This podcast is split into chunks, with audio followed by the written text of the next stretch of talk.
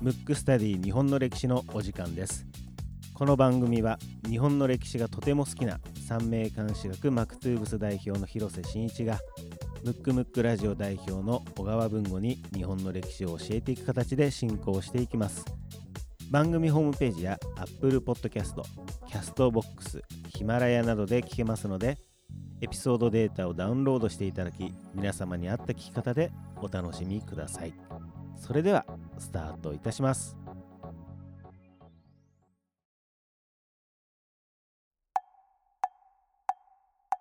むくむくラジオだべ。むくむくラジオだべ。むくむくラジオだべムックスタディ日本の歴史第18回目はい、でございます18回目。はい、えー例のごとくですね、はい今回もメッセージが来てますのおで、すごいありがたいです。読みます。はい嬉しいですね。ラジオネーム、ハトさん。えー、三名監視学シーズン1、三名監視学シーズン2、えー、三恋、服部志保さんのですね、はい、三恋も聞いています。素晴らしい。素晴らしいです。うんコンプリートみたいな感じですね。どの番組も面白いし、勉強になります。えーどの層が聞いているかということで送りました。27歳、男、お製造の仕事をしています。僕も歴史が好きなので、とてもマニアックで脱線も楽しいです。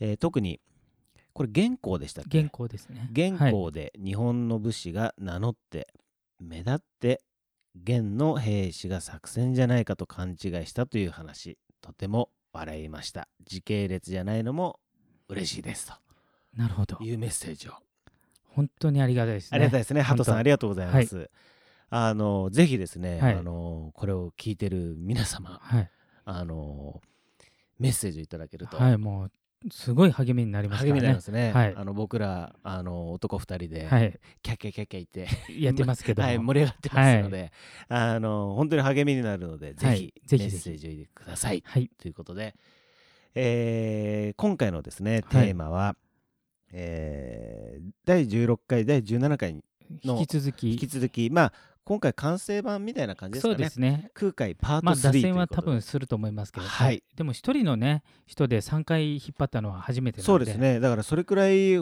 ネタネタって言い方は失礼ですね、話題が豊富だということで。豊。富だし、まあ、僕が好きっていうのは一番大きいところはありますね。なるほど、あの、はい。ムックムックラジオっぽいですね。ぽいですね。はい、はい。ということで今回もですね。今回はですね、空海パート3空海ということでパート3で。お願いいたします。で空海がまあ日本に帰ってきてですね、はい、まあ、天皇とかはい。貴族のこの信任を得て、はい、まあえー京都では、えー当時はい、もう一つはあの高野山、はい、えー和歌山でしたっけね、うん。高野山の、えー金剛無事はい、を建てて。でもあの時代に当然車も電車もないのにあんな山奥に、すごいですよね。ね。ね、当時の都が京都で、うん。あそこに作るっていうのが、うん。もうなんか本物の修行者っていうかなんかもうなんていうのかな、いやだから今でも、うん、いや遠遠いじゃないですか。遠い、でや山道ってまあいっぱいありますけど、うん、すごいじゃないですか。僕高野山行ったことないですけど、うん。テレビとかでね、はいはいはい見ましたけど、すごいなっていう。すごい本当に。あの実はね僕こんだけ力説してるのに、はい。僕も行ったことないんですよ高野山ぜひ行きたいな。いやもしかしてもう番組で行ってもう誰か一緒に、まあ行くって手もありますけどそうですね。あのーあれですね、えっ、と、うん。ムックスタディ日本の歴史、え課外事業みー課外たいな感じ事業みたいな形で、あの高野山ツアーみたいなね。うん、まあねツアー解説はできますけど初めて行ったんで僕が興奮しちゃう可能性ありますけど、うん、であのその近くのはい。熊野古道とか、まあ吉野熊野って言ってね、はい。まあ、世界遺産になってますけど、はい。そこは行ったことあって、うん。もうなんかね DVD とかでアクロとかいう DVD でものすごくなんていうの狭くて危ない道みたいなマニアックな DVD あって、そういうのがあるぐらいのところに はいはい。当時要するに歩いていくようなとこじゃないですか。そうですよね。車も何もないから、うん。そこに作るってことはまず一つはまあものすごく修行する気あったっていうのと、うん。あそこがよほどのパワースポットなんですよ。おそらく。うんだからまあ空海ぐらいの人がね選んだっていうことなんでぜひ行きたいなと思うんですけど、はい。でまあ空海はまあそんな感じで、はい。えーなんですけどもああちなみに僕あの三名監視学っていうねうん。番組やってますけど、はい。実はね、えー、と密教にも宿養教っていう、まあ、経典があるんですけど、はい。そこから生まれた宿養占いっていうのがあるんですよ、ん。まあ、ごくマニアな人しか知らないんですけど、ね。でしょうね。うん、だから多分空海も、うん。まあ、いわゆる占い的なもの、うんうん。まあ、学問に即したものなんで、うん。僕もあの三名監視学、うん。本来は占いって使いたくはないんですけど、うんうん。まあ、学問として、はい。まあ、人間学としてそれもあるし、うん。すごく幅広い学問なんですね。うんうん。だから真言宗ってあの宗仏教なんで宗教的な要素もあるし非常に学問的な要素があるんでそういう感じですね。で一方今回ね空海パート3って言いながら、はい。ちょっとねもう一人のはい。あの密教のはい。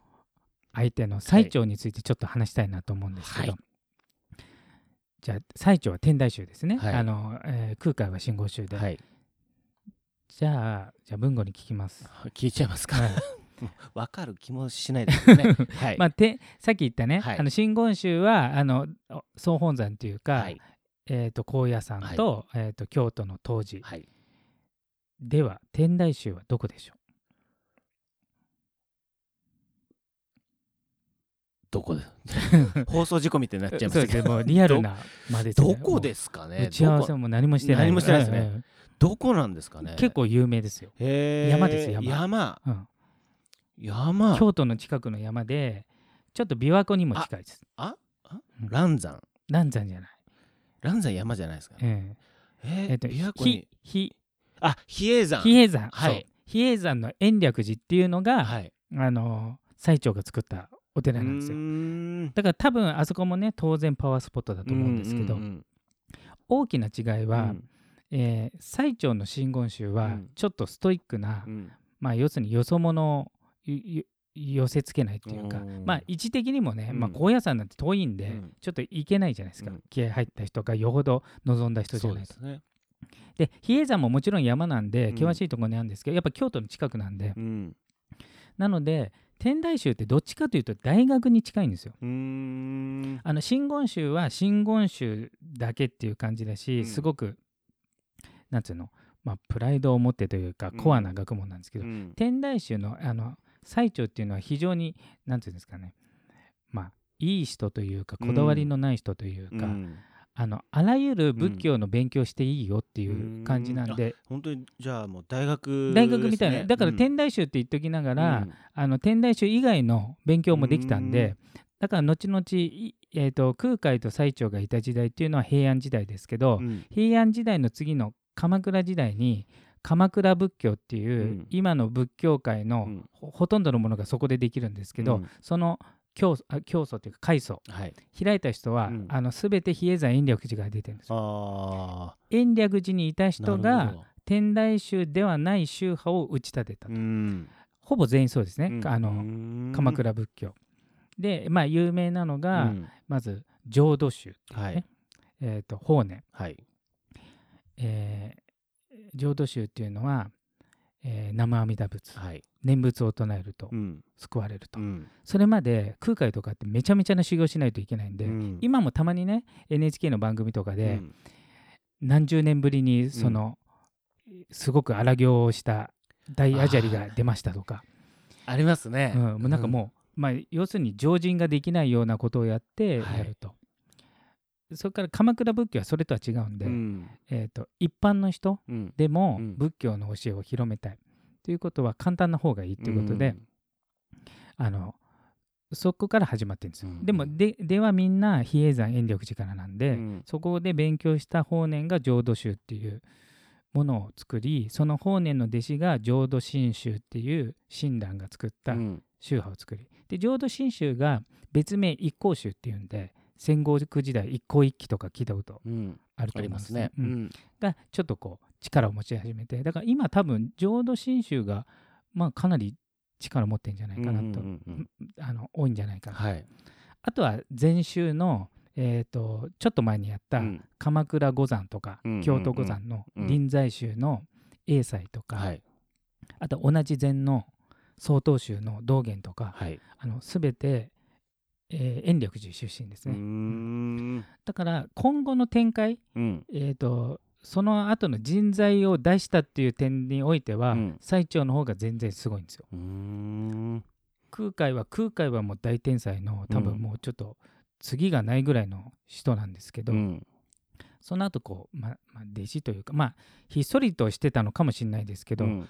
あまりそういう人は出てないですね、だから最長はのい。そういうなんかある意味オーラかな。うん。自分が知ってる仏教のもの以外にもうん。すごいものがあるんじゃないかって多分おそらく考えたと思って、はい。まあ自分が思ういろんな研究をしてほしいっていうこの懐の深さがうん。後々のうん。なんかまあ、えまあ今のね、はい。えー現代人も所属しているかもしれない宗教のうん。ほぼ階層そこから出てますので、うーん。じゃあうーんなんだろう。非常に非常にこう広く、うん。広く誰でもうん。学んでちょうだいっうん。ていうようなスタンス、そう。えそれはね鎌倉仏教ね。平安時代の場合は、うん。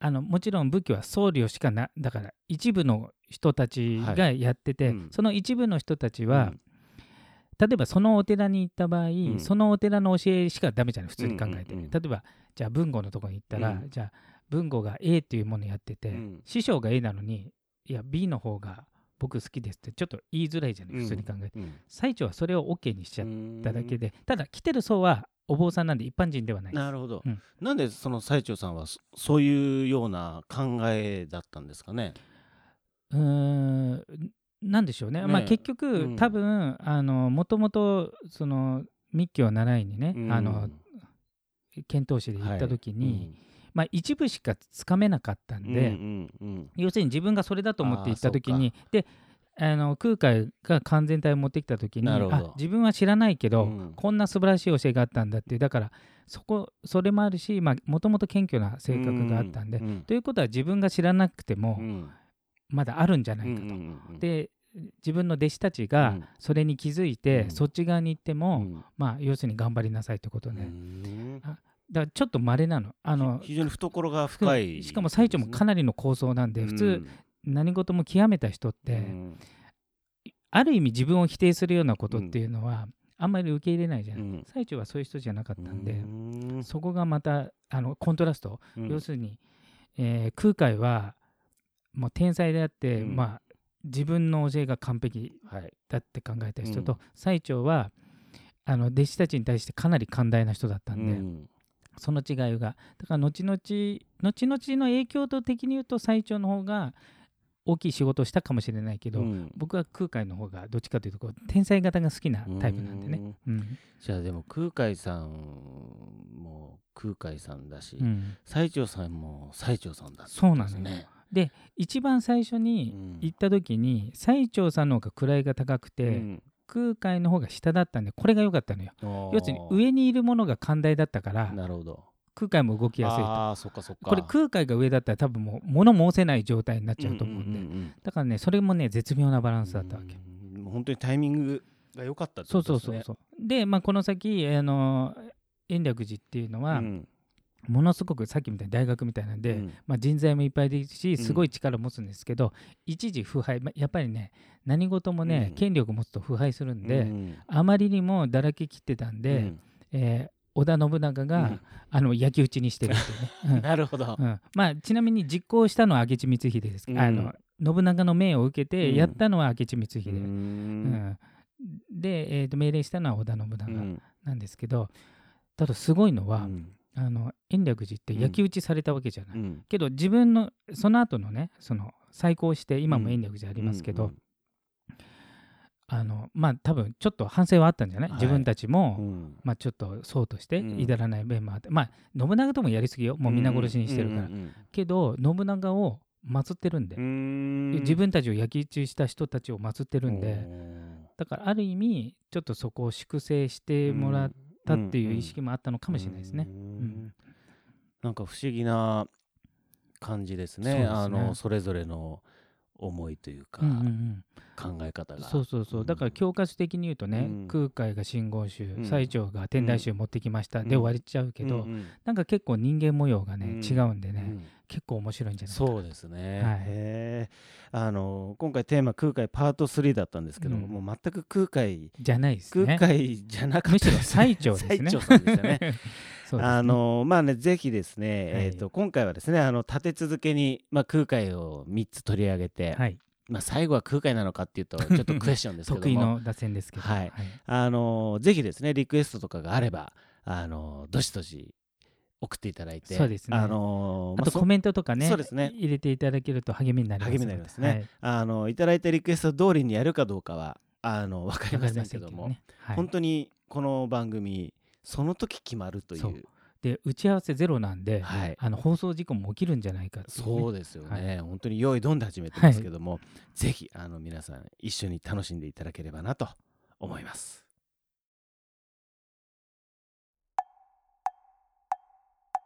むくむくラジオだべ。むくむくラジオだべ。むくむくラジオだべ。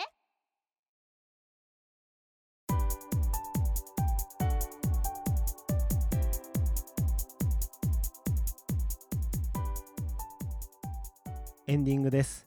このような形でムックスタディ日本の歴史お送りしていきますので、この人物を聞きたいというリクエストがあれば、番組ホームページの方よりよろしくお願いいたします。